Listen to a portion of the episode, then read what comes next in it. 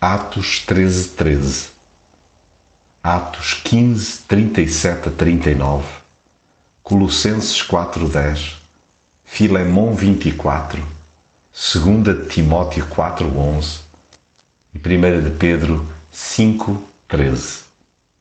Paulo e os seus companheiros embarcaram em Pafos e vigiaram até Perga, na região da Panfília. Porém, João Marcos deixou-os e voltou para Jerusalém. Há momentos de fraqueza para os quais não temos a explicação plausível. As forças faltaram e desistir pareceu-nos um passo óbvio. Mesmo que verdadeiramente não o desejássemos, certo é que fizemos marcha a ré. Por mais rebuscadas que sejam as justificações, o fracasso fala mais alto do que nós. Dói-nos termos recuado quando outros avançaram destemidamente.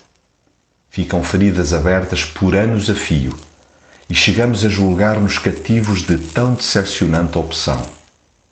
Dispostos a mudar o rumo, já um pouco mais maduros, custa muito perceber que ainda se é alvo de discórdia.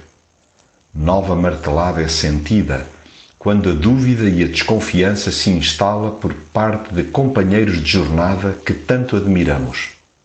Ser-se mota de discórdia não é algo que alguém aprecie.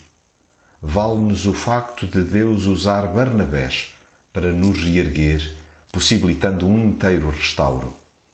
Os precalços idos, felizmente, não determinam forçosamente um futuro desastroso. O aproveitamento de novas oportunidades permite superar o trambolhão passado. Mais, o acanhamento pode dar lugar ao arrojo. A vergonha pode ser substituída pela valentia. A hesitação ser ultrapassada de vez pela determinação. De dispensável pode passar-se a cooperador inestimável. O desertor pode tornar-se um proclamador. Privilégio ser amado, restaurado e usado por Deus a despeito do que sou.